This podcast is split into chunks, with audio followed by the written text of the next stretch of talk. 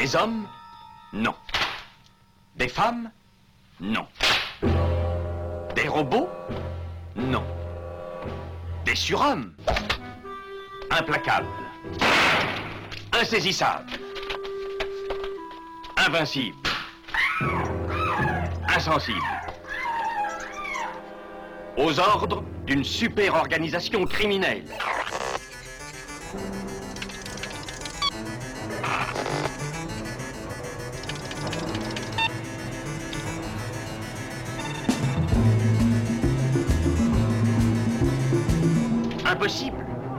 Rien n'est impossible pour... Culture prohibée. Bienvenue pour ce nouvel épisode de Culture Prohibée. Culture Prohibée, c'est l'émission hebdomadaire de la culture panette du Ciboulot, coproduite par Radiographite, graphite.net, et animée par l'équipe des films de la Gorgone, lesfilmsdelagorgone.fr. Culture Prohibée, c'est aussi un profil Facebook et un podcast disponible sur différentes plateformes. Tous les détails sont sur le blog de l'émission, culture-prohibée.blogspot.com. C'est l'histoire d'un naufrage terrible, meurtrier et pourtant méconnu. Un naufrage au bilan bien plus lourd que celui du Titanic. Il y a 20 ans, le 26 septembre 2002, la catastrophe du Jola faisait 1800, peut-être 1900 morts.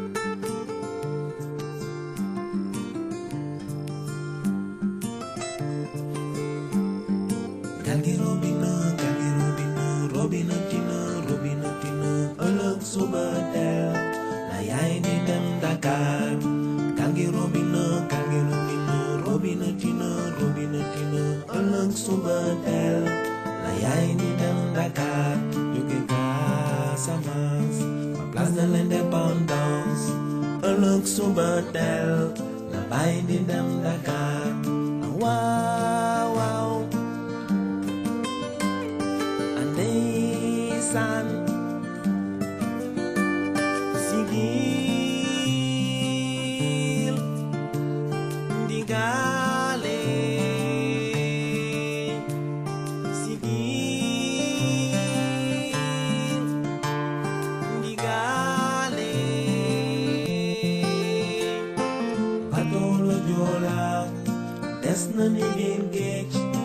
sommaire aujourd'hui, une émission entièrement consacrée aux dernières sorties BD qui nous ont enchantés, à savoir Les Pionniers, superbe BD en deux parties sur les débuts du cinéma, publié par Rue de Sèvres. Le tome 1 s'intitule La Machine du Diable, le second Le Rêve américain. Ce diptyque est une œuvre dont l'idée originale revient à Damien Maric, le scénario à Guillaume d'Horizon et les illustrations à Jean-Baptiste Eustache et Jean-Baptiste Merle. En compagnie de son auteur Stefano Boroni, nous aborderons une autre bande dessinée, bien évidemment, Que la mer vous soit légère, parue chez L'Armatan. Enfin, nous vous présenterons une toute nouvelle maison d'édition sise à Jaux, dans l'Oise, à 6 km de nos studios. Cette jeune entreprise s'appelle Nine Éditions. Elle édite la très belle BD Corvax Stigmata de l'artiste Paula Andrade. Et nous avons rencontré sa fondatrice, Samantha Gonzalez, que vous pourrez écouter dans la seconde partie de l'émission. L'équipe de Culture Prohibée remercie Samantha Gonzalez, Virginie Robert, Dorian Sibilé et Nicolas Calmels pour leur aide sur cette émission.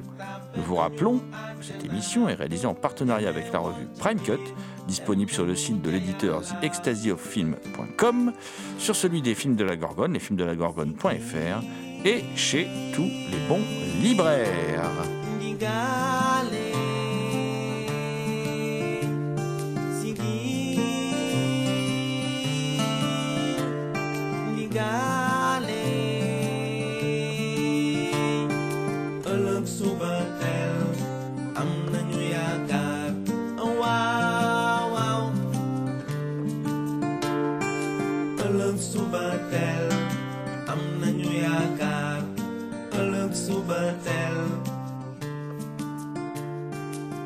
Ëllëg suba teel kenn du dem Dakar ndeysaan À mes côtés dans ce studio pour causer 9e art, il y a un certain Thomas Roland. Thomas Roland dit le loup-garou Picard, créateur de À l'écoute du cinéma diffusé sur RCA qui chaque nuit de pleine lune rédige de sanglants écrits pour la revue Prime Cut dont il est le rédac chef. Salut Thomas. Salut GG et bien évidemment salut à toutes. Mon cher Thomas, euh, je te sens très très très en forme là. Je vois que tu as, tu as envie de t'exprimer sur le 9e art. Euh, tu, tu m'as dit un bonjour avec un tel enthousiasme que je ne peux que te redonner la parole pour qu'on aille faire un tour du côté de, de chez l'Armatan BD euh, et qu'on aille rencontrer un certain Stefano Boroni et puis surtout que l'on parle de sa bande dessinée qui s'appelle Que la mer vous soit légère une bande dessinée, euh, comme tu viens de le dire, éditée par l'Armatan, mais aussi par cette édition. Euh, donc, que la mer vous soit légère de Stefano Boroni. Euh, Stefano Boroni, il reprend et adapte l'expression que la terre leur soit légère, qui salue un, un récent défunt en Afrique, euh, pour revenir sur le drame du naufrage du Djoula. On se souvient du Djoula, le ferry qui assurait la navette entre Dakar, la capitale sénégalaise, et la région naturelle de Casamance, dans la nuit du 26 au 27 septembre 2002, alors qu'il revenait de Ziguinchor, euh, qui est ville qui est située dans la région de Casamance, au sud du Sénégal. Il sombre dans l'océan Atlantique, à 40 km des côtes gambiennes prévu pour transporter 536 passagers, il en avait embarqué alors le quintuple de sa capacité. Le naufrage cause 1863 morts et disparus selon le bilan officiel. Les associations de familles de victimes évaluent le nombre de morts à plus de 2000, soit dans tous les cas davantage que lors du naufrage du Titanic, 1500 morts, euh, ce qui en fait l'un des naufrages les plus meurtriers de l'histoire en temps de paix à ce jour. Il n'y a que 65 survivants. Cependant, que la mer leur soit légère ne relate pas le naufrage, comme par exemple dans la traduction du film catastrophe états-unien des années 70. L'auteur prend le soin, dans une préface, ainsi que dans une chronologie des événements signés Adrien Absolu, de replacer le contexte et d'évoquer la naissance du Djoula dans un bref prologue, mais le récit qu'il met en place adopte un autre point de vue, une autre approche qui laisse plus la place au fantastique qu'au réalisme. Pourtant, comme dans les films catastrophes, il met bien en scène plusieurs personnages qui symbolisent différentes couches de la population sénégalaise, de l'intellectuel au militaire, en passant par des représentants de la jeunesse. Ainsi, cela lui permet d'évoquer des thèmes et problématiques qui agitent la société sénégalaise. Huit personnages se retrouvent donc au fond de la mer, ne comprenant pas sur le coup ce qui leur arrive, avant de s'apercevoir que le Djoula, sur lequel ils naviguaient, flotte encore, mais la coque à l'envers. Ils prennent alors conscience qu'ils sont en sursis, s'organisent comme ils peuvent dans ce fond de l'océan avant de trouver une solution pour retourner à la surface. Pour accentuer l'aspect poétique, Stefano Boroni opte pour un noir et blanc et un dessin partagé entre le réalisme et la poésie aux cases meublées de détails surréalistes. Illustrateur indépendant et auteur vivant en Suisse, Stefano Boroni publie d'abord plusieurs albums de bande dessinée pour la jeunesse édités par Nordesta. Après avoir traité de la relation entre la Suisse et l'Afrique australe au temps des colonies avec l'album Capitao, édité par les éditions Antipode, antipode.ch, Qu'est-ce qui a bien pu pousser Stefano Boroni, qui est actuellement au micro du Culture Prohibée, à s'intéresser au naufrage du Djoula au point d'en faire une BD C'est euh, la, perte d'un copain qui était dans, le bateau. Il s'appelle Domizio Lepori et il était accompagné de, sa copine Barbara. Et euh, à la base, c'est un hommage pour lui et puis après euh, aussi pour les autres victimes. C'est quelque chose que vous aviez envie de faire dès que vous avez appris sa disparition? C'est euh, quelque chose qui a mûri euh, avec le temps? C'est venu comment? Ça a mûri avec le temps parce que au début, j'avais absolument pas envie de, de faire ça. Et après, par contre, pendant beaucoup d'années, je me suis posé la question de pourquoi en fait j'avais envie de faire ça comment le faire. Et j'avais un peu un sentiment de culpabilité euh, de, de, parler de ça, de faire une BD là-dessus. Et puis après, j'étais épaulé et soutenu par, par, mes amis, les amis aussi de Domicio. Et, et j'ai passé le cap et puis j'ai voilà, réalisé, l'album en, en, trois ans. Quoi. Mais ça m'a pris au moins dix ans pour euh, faire cette réflexion-là on connaît l'histoire du Jula, le naufrage. On s'est expliqué dans la BD, dans une préface. Mais vous, vous, décidez de ne pas montrer le naufrage. Vous adoptez un autre point de vue qui est plutôt euh, onirique, voire fantastique. Euh, que pouvez-vous nous dire sur ce choix?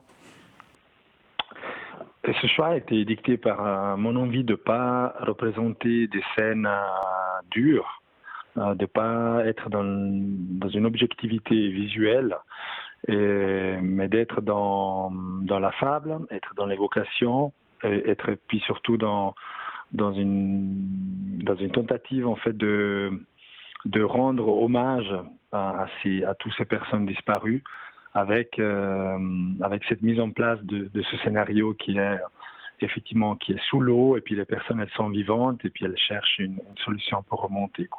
J'avais vraiment envie d'éviter le côté euh, documentaire et aller dans l'autre sens en fait.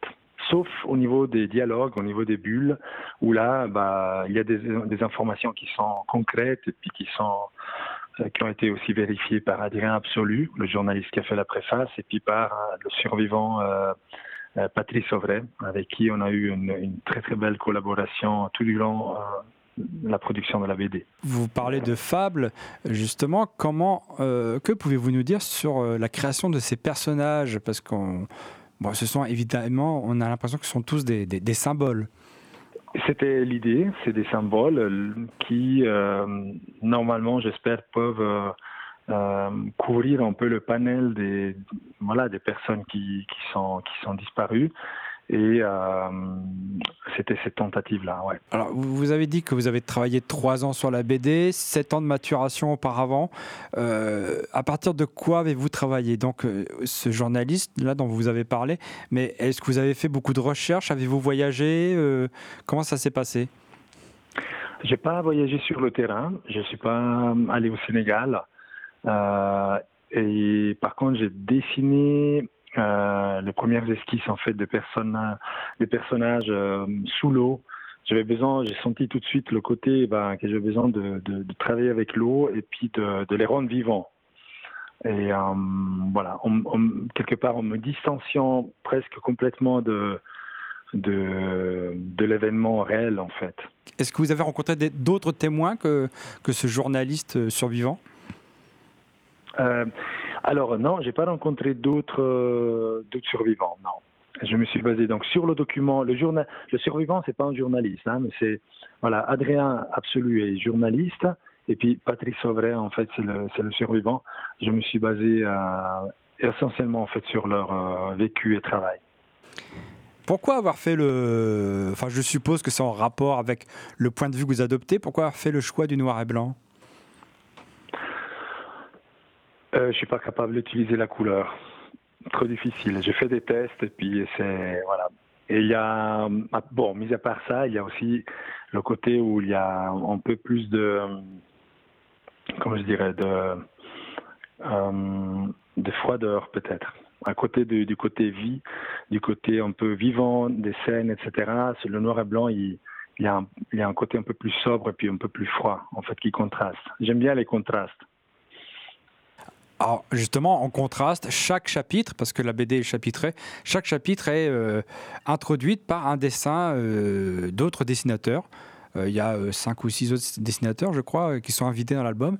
Comment, vous avez fait ce choix de, structure de, de, de, la BD En me basant sur mes goûts personnels de de, de dessinateurs que j'aime bien.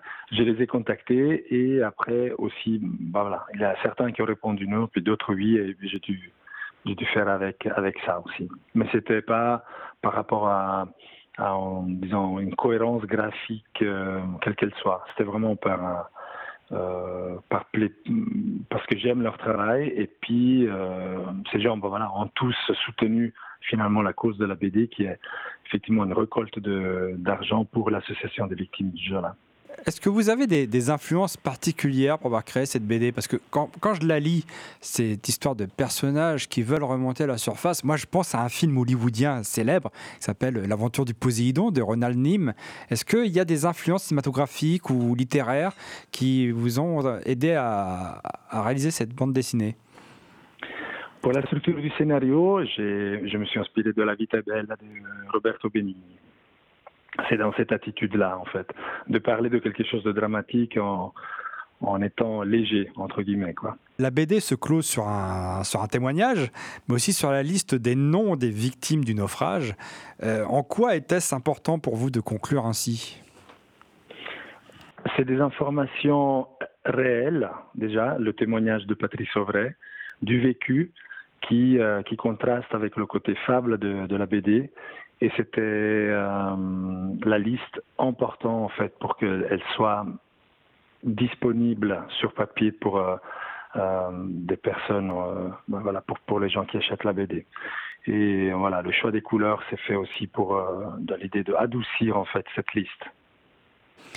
C'est aussi une BD, euh, c'est aussi une BD très politique. hein. À travers vos personnages, vous exprimez euh, des choses sur la société sénégalaise. Et euh, aujourd'hui, que peut-on dire de l'impact du naufrage du Joula sur la société sénégalaise et sur sa population? C'est une bonne question. Je, ne vis pas là-bas et je pourrais pas répondre en fait clairement moi de mon expérience. Mais euh, ce que j'ai lu, ce qui a été dit en fait, les échos que j'ai eus, c'est que ce naufrage-là euh, a permis, en tout cas dans les premières années, en fait, de prendre conscience de, du comportement en fait qu'il faut avoir vis-à-vis des voilà par exemple les transports publics, dans la circulation euh, routière, etc. En fait, d'avoir de la tout à coup, il y a eu voilà une, prise de conscience que voilà, il faut bien bien suivre les règles, puis qu'on peut pas faire vraiment euh, ben, comme on veut quoi. Et alors, est-ce que ça, en fait, c'est encore euh, euh, en place? Je je sais pas en fait. Par contre, c'est clair que c'est pas que un discours en fait au Sénégal, parce que bah, ici en Europe, en fait, on a la même chose en fait, et on les esquive de peu en fait les accidents. hein. Ben voilà, quand on pense en fait aux moyens que nous on a par rapport en fait au transport public, etc., les révisions qu'ils peuvent avoir, les trains, les bateaux, etc., les avions, bah si on met ça, euh, ben voilà, il y a quand même en fait des euh, parfois des accidents, des choses comme ça qui euh, qui arrivent quand même quoi, par négligence, etc., sur la route ou dans les montagnes, etc. Quoi. Donc c'est, je pense pas que c'est un discours qu'on peut juste en fait, voilà, diriger vers le Sénégal ou notre partie quoi du monde.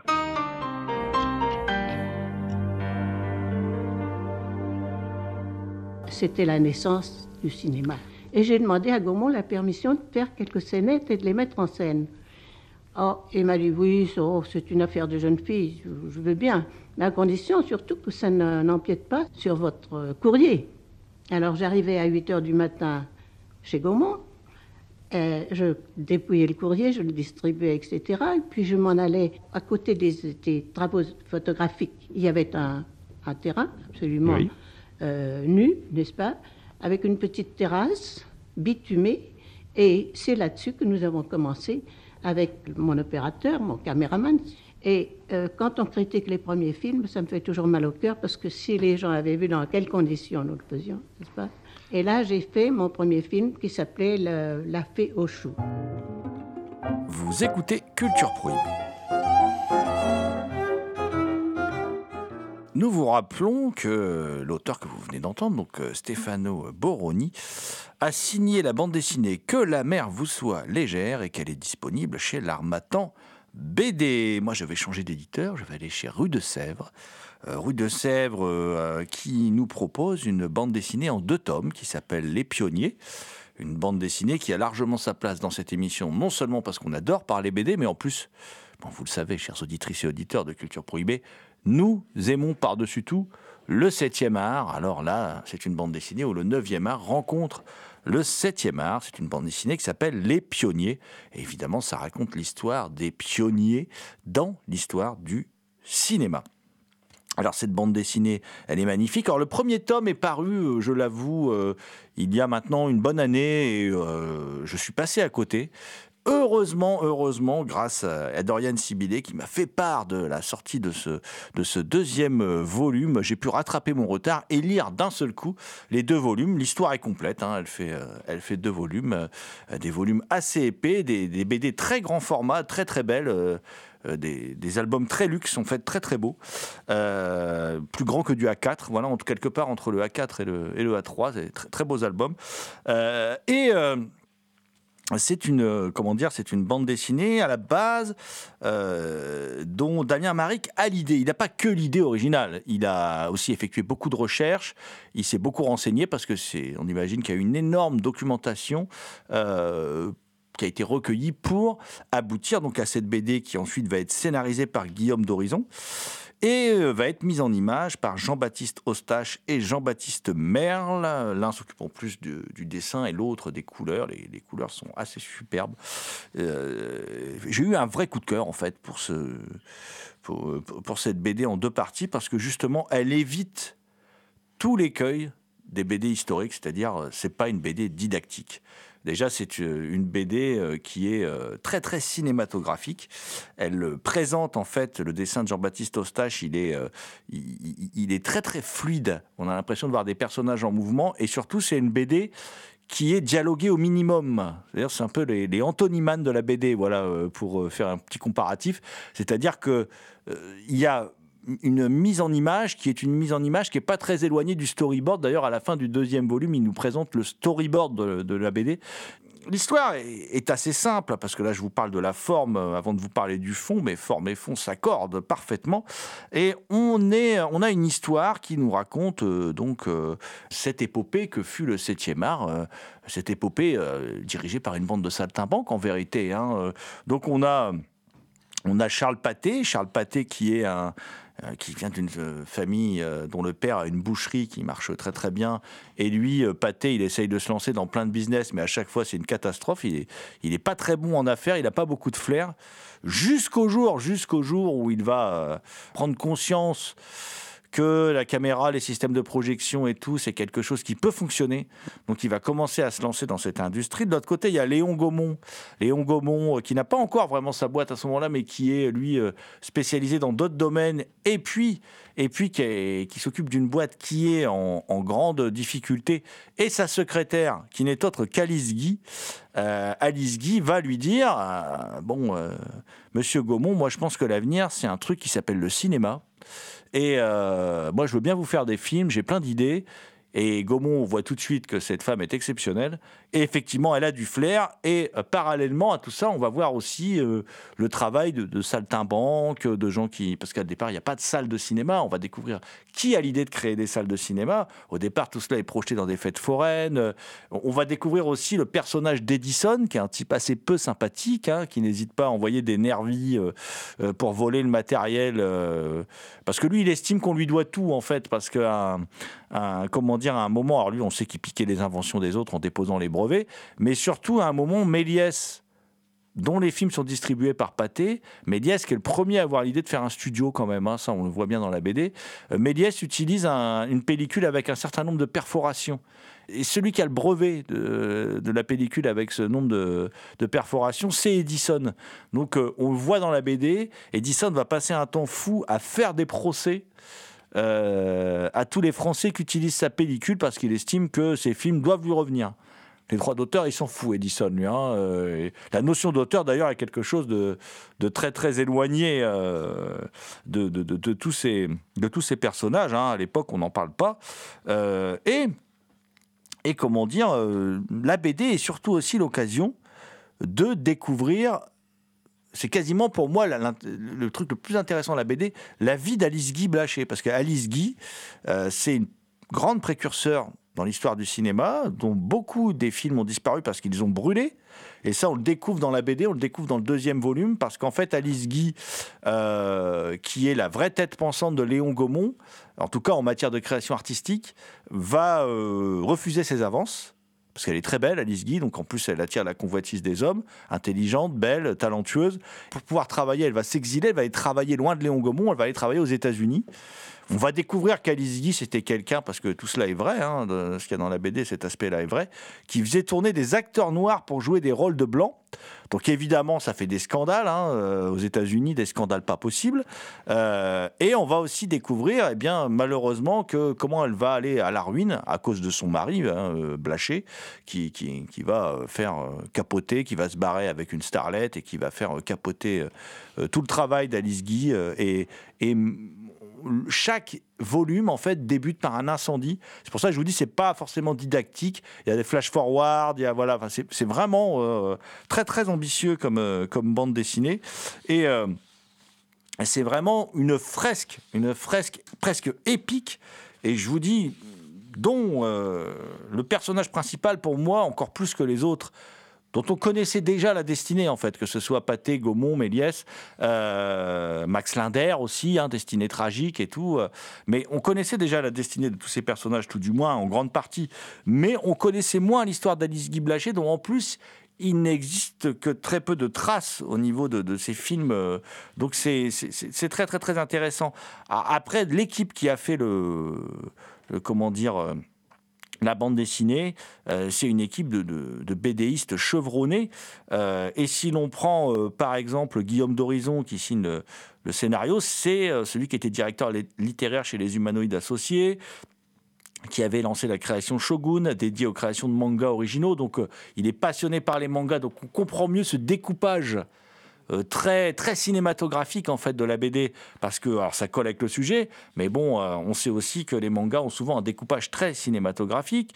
Euh, Jean-Baptiste Ostache, lui, il a commencé à travailler dans l'animation, il a été décorateur, il a bossé sur la Shuriken School, sur Anatan et les enfants d'Okura, donc il, dont il a fait les décors. Donc on comprend mieux aussi cette impression de voir des personnages en mouvement, cette grande fluidité, la grande beauté des, dé- des décors. Enfin bref, c'est c'est une BD que je vous, vous recommande euh, chaudement euh, si vous aimez la BD et si vous aimez euh, le cinéma.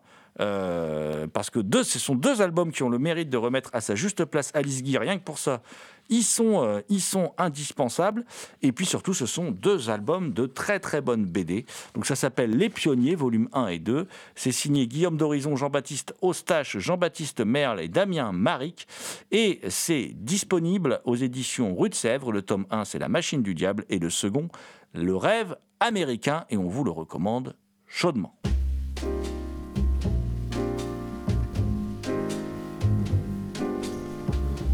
Sur l'écran noir de mes nuits blanches, moi je me fais du cinéma, sans pognon et sans caméra. Bardot peut partir en vacances, ma vedette c'est toujours toi.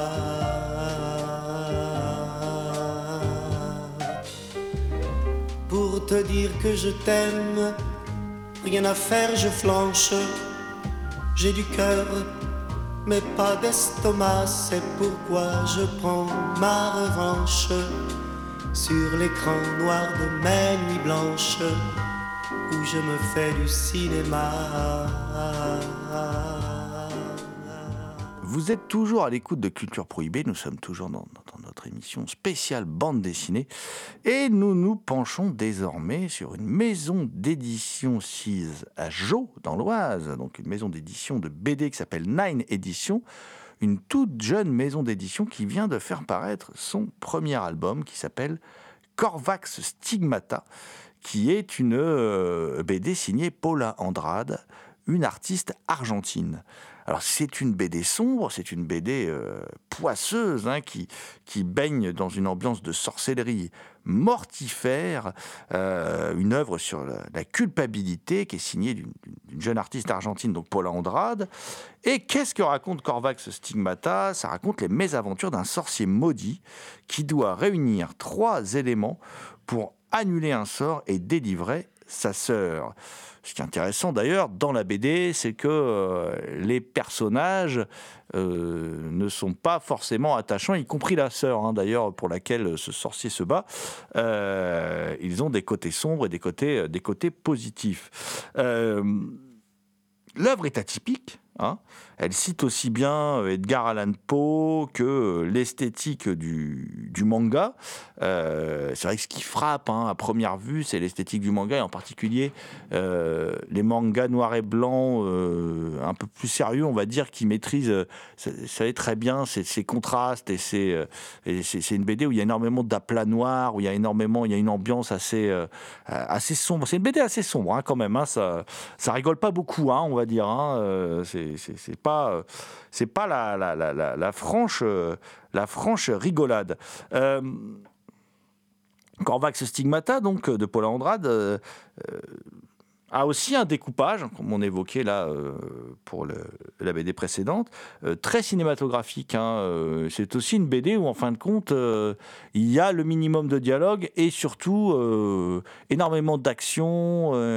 et d'ailleurs, il y, y a un vrai travail en fait où on s'affranchit, par contre là, euh, très très concrètement. euh, euh, des cases de, de l'ordre logique et il y, y y a certaines planches qui sont vraiment très très belles.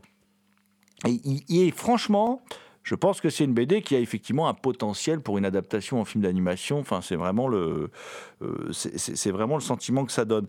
C'est aussi la première BD qui est publiée donc par une toute nouvelle maison d'édition oisienne, hein, euh, Nine Éditions. Et c'est une bien belle découverte que cette bande dessinée Corvax Stigmata. Alors, ce que je vous propose, euh, pour faire simple, c'est d'aller à la rencontre de Samantha Gonzalez. Alors, elle est à côté de nos studios, mais euh, elle a un, emploi du temps très chargé. Donc, euh, nous nous sommes saisis de cet instrument magique qui s'appelle le, téléphone pour, pour la contacter. Et donc, tout de suite, la patronne de Nine Éditions, euh, Samantha Gonzalez, au micro de Culture Prohibée. Bonjour Samantha Gonzalez. Bonjour. Alors, nous sommes donc avec Samantha Gonzalez qui est euh, la patronne d'ailleurs. Elle fait tout toute seule, je pense, chez Nine Éditions. C'est une toute nouvelle maison d'édition de bande dessinée qui est une maison d'édition située à Jaux, dans, dans l'Oise, à quelques, quelques pas de, de ce studio où nous enregistrons euh, Culture Prohibée. Et euh, bah là, on vient de parler de la BD euh, Corvax Stigmata, euh, qui est d'ailleurs un titre français qui est différent du titre original, puisque le, le titre original c'est Cria euh, Cuervos ite arrancaran los oros. J'ai un très mauvais accent, je suis désolé, euh, qui pourrait se traduire par, euh, si je me trompe pas, élever des corbeaux et t'arracher les yeux. Alors pourquoi vous avez préféré traduire le, le titre, enfin pas le traduire en fait, et mettre un autre titre, Corvax Stigmata? Euh, alors, Corvax Stigmata, c'était quand même une variante qui est proposée de l'autre côté de l'Atlantique, hein, parce que le Corvax Stigmata, à l'origine, donc, Los Ojos, c'est une œuvre euh, qui vient d'Argentine. Mais l'autrice, Paula Andrade, a quand même proposé une variante Corvax Stigmata. Cette variante, c'est une variante qu'elle a, proposée justement pour les, euh, pour les, éditions qui se feraient euh, de- du côté européen.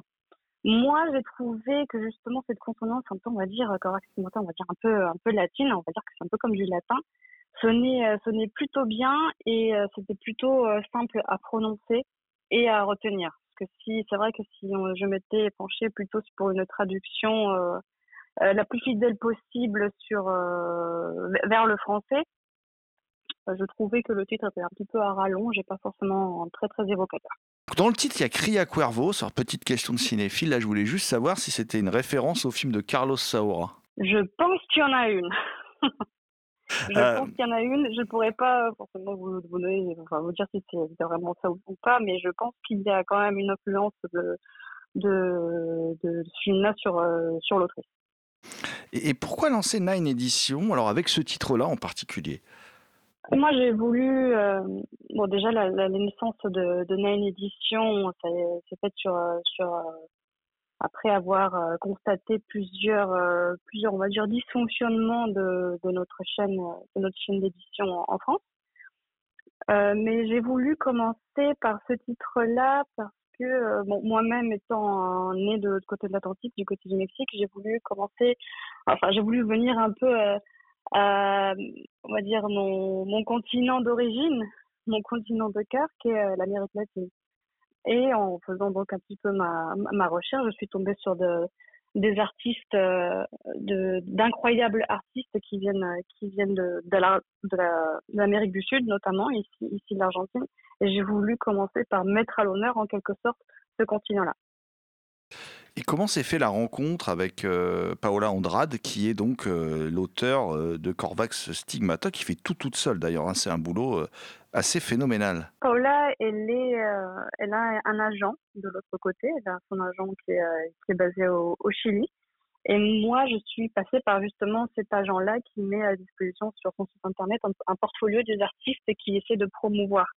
Son agent, c'est Artiste Go. Et eux, ils ont donc leur, leur portfolio en ligne et justement, ils, ils font un très, très gros boulot et un très bon boulot pour justement promouvoir leurs artistes euh, mondialement, notamment, notamment en Europe. Moi, donc, je suis passée par, avec, euh, j'ai été en contact avec Claudio, le gérant de, de, cette agence-là. J'ai pu euh, feuilleter son portfolio et c'est vrai que Corvax Mata, dès, dès, les premières pages, j'ai directement accroché avec, avec son style graphique. Et j'ai demandé, direct, bah, je leur ai directement demandé à ce que je puisse vraiment feuilleter l'œuvre, l'œuvre dans son entièreté. Et c'est ainsi que euh, qu'on a, un contact établi entre nous trois, l'agent, Paula et moi-même. Est-ce que vous pouvez nous la présenter, Paula Andrade, parce que je, je pense que c'est sa première euh, BD qui est publiée en France C'est exact. Paula, Paula Andrade est une euh, artiste argentine. Corva Sigmata fait partie de l'une de ses premières œuvres, bien qu'il ne soit plus. en elle en a dessiné plusieurs. Hein. Actuellement, elle a, elle a, je pense que presque une dizaine de publications à son actif. Et cette autrice euh, est aussi euh, éditrice dans son pays, dans son pays d'origine. Elle a sa petite maison d'édition. Elle fait beaucoup de, de, conférences liées au 9e art, à la bande dessinée. Elle, elle donne aussi des cours à, à, toute personne qui veut justement se lancer dans la bande dessinée pour qu'ils puissent euh, en apprendre un peu plus et se lancer plus sereinement dans, dans ce métier-là, dans le métier de, dessinateur et d'auteur. Donc vous êtes la patronne, vous êtes l'initiatrice, Samantha Gonzalez, de Nine Edition. Nine Edition, à ma connaissance, je pense que c'est la seule maison d'édition de bande dessinée dans, l'Oise. Euh, pourquoi avoir voulu euh, créer une euh, maison d'édition spécialisée dans le 9e art? Déjà, tout d'abord par passion. Moi, depuis que je suis le, premier contact que j'ai eu euh, avec la bande dessinée en arrivant en Europe, c'était en Belgique, pardon, c'était avec Astérix. Depuis, si je peux me permettre de reprendre les mots d'Astérix, je suis tombée dans la potion, euh, je n'en suis plus jamais ressortie. Donc c'est tout, euh, tout d'abord par passion. Ensuite, tout ça, ça vient d'un contexte un peu particulier, c'est que moi, j'ai constaté que le marché de la bande dessinée se porte euh, plutôt bien, bien qu'il y ait des variations d'une année à une autre, mais euh, que l'auteur, qui est quand même le, créateur principal, hein, c'est lui qui peut faire euh, de A à Z quelquefois toute une œuvre, il ne va pas être reconnu et rémunéré à, juste titre, déjà. Il en va de même pour les autres parties euh, prenantes de, de l'élaboration d'un livre. Hein. Ça peut être traducteur, euh, correcteur, graphiste. Il y a quand même une, une, une paupérisation euh, visible de, de, ces personnes-là. Ensuite, il y a un autre facteur à, prendre en compte, c'est le, la, crise des matières, la crise écologique que nous subissons. Hein. On, on, a tous vu qu'il y a des, des, augmentations des prix de matières premières. Il y a aussi question de, recyclage de déchets.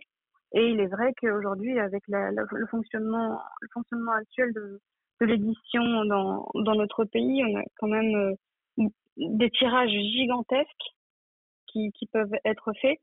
Et il suffit, par exemple, qu'il y ait euh, une, une erreur dans le, dans le, une ou plusieurs erreurs, hein, dans, dans un album pour que ces, ce soit des, des, centaines, voire des milliers de livres qui soient, qui soient mis au pilon, qui soient, qui soient détruits. Donc il y a, il y a également ça. Et puis il y a aussi le fait, je dirais, que euh, beaucoup, beaucoup d'ouvrages euh, sont, sont produits à l'étranger, notamment avec euh, dans les pays de l'Est ou, ou l'Italie. Et ça, c'est pour, pour les maisons d'édition, c'est nécessaire pour pouvoir réduire leurs coûts. Donc ça, ce sont des choses que moi, justement, je, je voulais en donnant naissance à même édition, proposer une alternative à tout ça. Donc, rémunérer du mieux possible nos, auteurs et les autres parties prenantes, c'est de faire des tirages de façon limitée et maîtrisée, euh, de sorte à ce qu'il n'y ait pas de pas ou très très peu, on va essayer quand même de détruire le moins possible de livres, ce n'est pas absolument pas le but. Et euh, puis la, troisième raison, euh, c'est de produire en France, Corps Sigmata, a été produit en France. Et pour les autres titres, titres qui viendront, le seront aussi. Effectivement, tout ce que vous dites là fait partie de, votre profession de foi, en quelque sorte, Samantha Gonzalez, hein, pour les éditions Nine Éditions. Donc, Euh, vous parlez donc, euh, bah, effectivement, de mieux rémunérer les auteurs. euh, vous parlez bah, de mieux maîtriser les tirages, d'encourager les circuits vertu- vertueux, et surtout, vous parlez aussi en termes de diffusion pour les librairies de, de quantité maîtrisée. C'est pas simple quand même de s'occuper de tout ça, en particulier la diffusion, qui est certainement quelque chose euh, parmi, euh, enfin, les tâches les plus chronophages euh, et épuisantes que doit avoir à faire un, éditeur. Ah oui, alors quand on est surtout quand on est en phase un peu de, de démarrage et qu'il faut qu'il faut s'établir dans sur le marché. Ça, c'est sûr. Là, par exemple, euh, étant quand même seule pour ce qui est de la diffusion et comme la structure est euh, petite, hein, y a pas, y a pas, le catalogue n'est pas très étoffé. Je, il n'est, pas forcément intéressant de passer par un diffuseur distributeur. Bien sûr, l'idéal ce serait de passer par eux parce que comme ça, les, euh, comment dire, les albums ils sont directement placés en librairie. Moi, je leur donne en moyennant une commission. Les, ils ont toute une équipe commerciale. Ils se chargent de faire la, de, de proposer le livre aux libraires. Les libraires les achètent, ils sont, ils sont livrés et puis euh, on n'en parle plus. Mais comme je vous expliquais, c'est vrai que comme la, structure est, petite, euh, d'un point de vue financier, ce n'est pas très intéressant euh, pour moi. Pour le diffuseur distributeur, ce n'est pas intéressant non plus parce que mon catalogue n'est pas très étoffé. Donc il faut faire sans. Et donc il faut démarcher, il faut faire soi-même la, promotion auprès des, libraires. Hein. C'est un jeu de, commerce, un rôle de commercial. Il faut aussi faire la, promotion via en, en- à travers les, les journaux, les médias, et c'est vrai que c'est c'est une partie très chronophage. Hein. Il faut contacter tous les médias, que ce soit du, euh, du régional ou du, euh, ou du, du national. Ça, ça prend un sacré bout de temps, oui.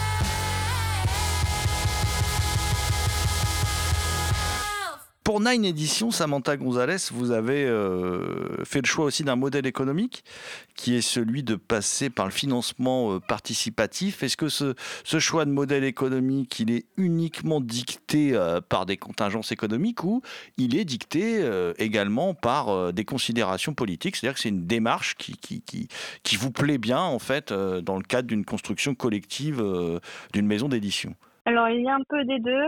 C'est vrai qu'il y a d'un point de vue euh, économique, le, passer par le, le, par le financement participatif permet de, d'alléger un petit peu la, trésorerie et, les coûts. Ce sont les, coûts de production qui sont les, les plus chers, hein, c'est l'imprimeur. Mais c'est vrai que euh, c'est surtout du, du politique.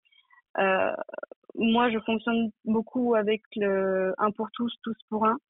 C'est vrai que le le- la méthode du financement participatif permet, certes, à la personne en face de d'obtenir un objet moyennant une contribution, mais euh, ça permet surtout qu'elle s'investisse dans le projet.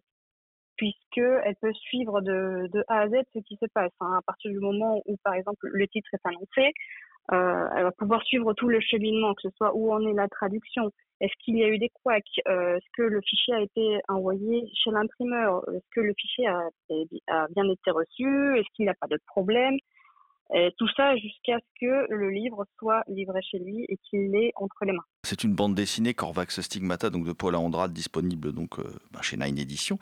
Euh, cette bande dessinée elle est en noir et blanc. Est-ce que euh, évidemment en termes de coût si c'est de la couleur c'est pas le même coût. Est-ce que vous je suppose que vous prévoyez aussi de sortir des BD en couleur et tout ça. Enfin ça aura forcément un impact sur le prix ou alors vous attendez peut-être d'étoffer votre catalogue. comment vous, voyez l'avenir de ce côté-là? Alors c'est vrai que Corvax Stigmata c'est du du noir et blanc donc en soi c'est pas l'encre qui va qui, coûte le plus cher. qui est le un, des facteurs les plus importants dans, l'impression, ce sont surtout le, nombre de pages et la qualité du papier qui, euh, qui, qui est choisi. Moi, à l'avenir, je ne veux pas sacrifier la qualité de, des ouvrages. Je, je n'ai pas envie de passer par des, par des matières premières qui soient plus ou moins cheap, si je, si je puis dire là, par exemple, pour Covaximata, le, le papier qui a été choisi a été choisi justement pour, de sorte à ce qu'il ne soit pas, qu'il n'y ait pas de transparence, donc on puisse euh, quand même avoir un confort de lecture optimal. Et dans les ouvrages qui viendront, que ce soit du, euh, du, couleur ou du noir et blanc, la, qualité, elle, restera là, quoi qu'il arrive. Bien sûr, bien sûr, il y aura un, un, une répercussion sur les coûts, comme ça, hein, de toute façon, que, que ce soit du format souple, comme Corvax ou que ce soit un format un peu plus euh, rigide, comme des bandes dessinées classiques qu'on peut avoir euh, chez soi, bien sûr qu'il y aura une petite répercussion sur les coûts. Ceci dit, euh, c'est comme comme c'est l'imprimeur le, premier poste de, de, comment dire de, de dépense,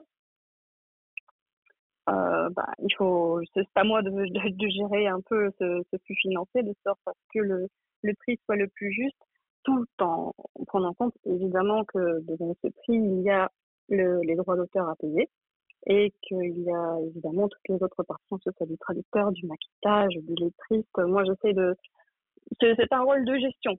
Je n'ai pas pour vocation de de, faire des, un chiffre d'affaires euh, monumental. Moi, ce que je cherche surtout, c'est de prendre le temps pour pouvoir offrir un objet de qualité.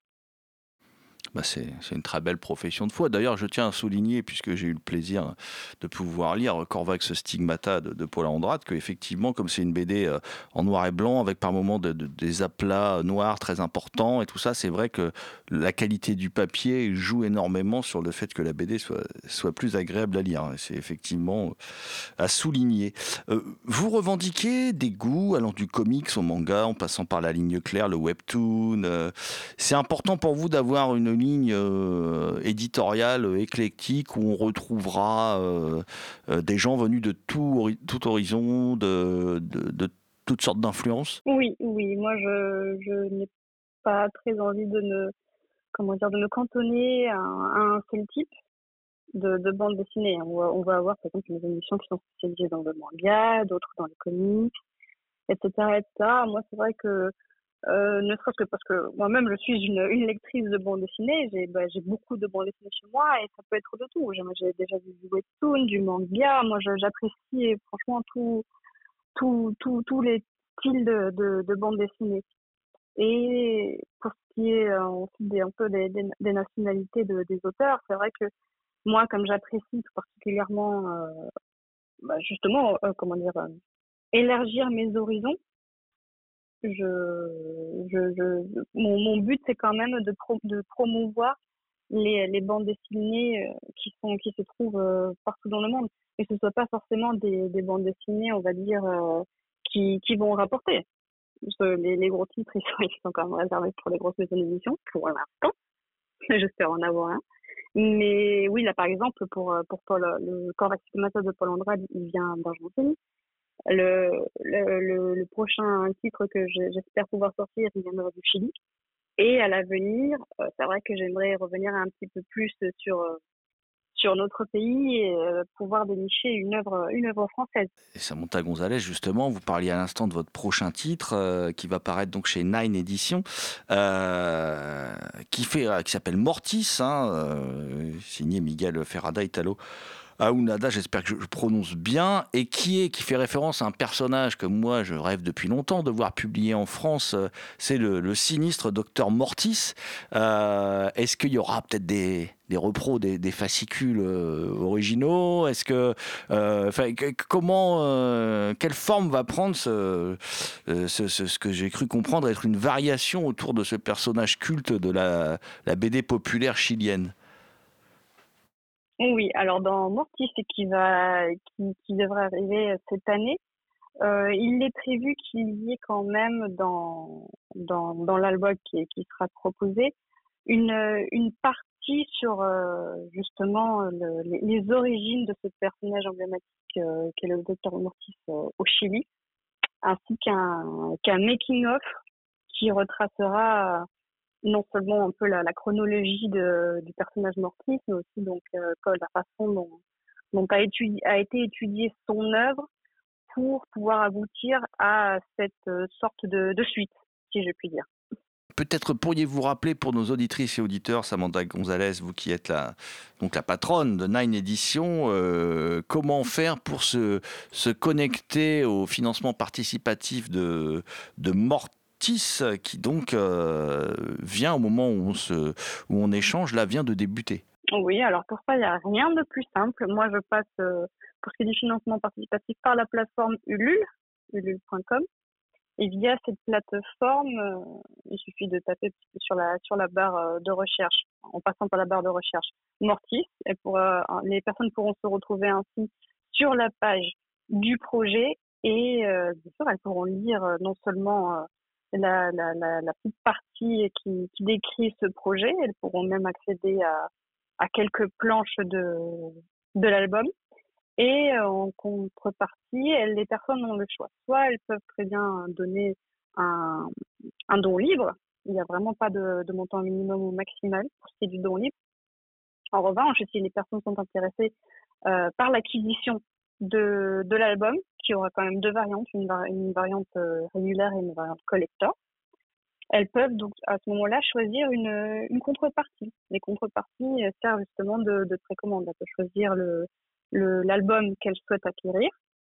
Et euh, en prenant cette contrepartie-là, elles participeront non seulement au financement de, la campagne, mais comme ça, quand la campagne sera terminée, elles pourront recevoir euh, l'album chez elles. Eh bien, merci pour toutes ces précisions, Samantha Gonzalez. On rappelle donc que vous dirigez les éditions Nine Éditions, spécialisées dans, la bande dessinée, euh, maison d'édition isarienne, et, euh, et que donc on peut, en allant sur Ulule, déjà, comment dire, capitaliser sur la, sortie de, Mortis, qui est votre prochain titre. Et puis, on peut aussi, eh bien, vous contacter ou aller chez tous les bons libraires pour acheter Corvax Stigmata euh, signé Paula Andrade. Et on vous remercie et euh, on espère lire beaucoup de BD édités par Nine Edition dans les, dans les semaines, mois, années à venir.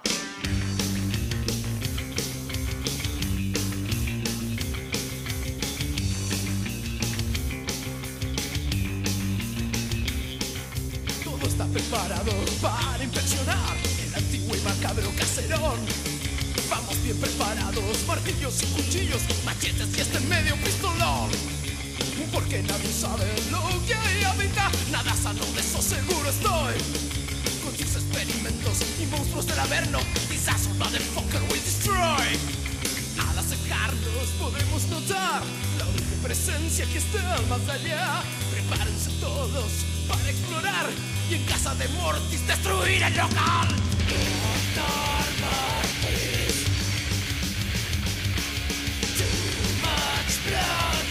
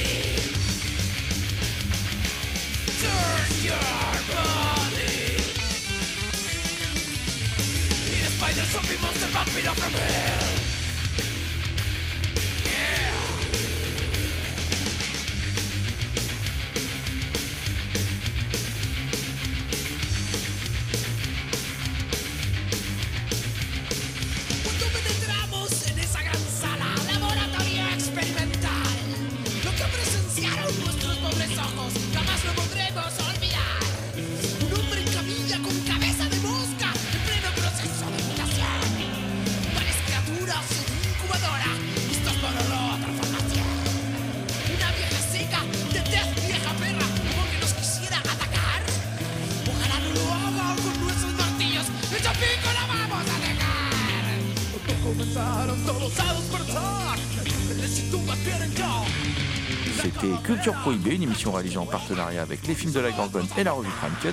Culture Prohibée est disponible en balado-diffusion sur différentes plateformes. Toutes les réponses à vos questions sont sur le profil Facebook et le blog de l'émission culture-prohibée.blogspot.com. Culture Prohibée était une émission préparée et animée par votre serviteur Jérôme Potier dit La Gorgone, assisté pour la programmation musicale d'Alexis dit Admiral Nu, une émission animée avec Thomas Rolandi le Loup-garou Picard, avec le renfort à la technique de Damien Demedi, la bête noire de Compiègne, and the last but not the least, je veux bien sûr parler de Léo Magnin pour l'architecture sonore de l'ensemble. Salut les gens, à la prochaine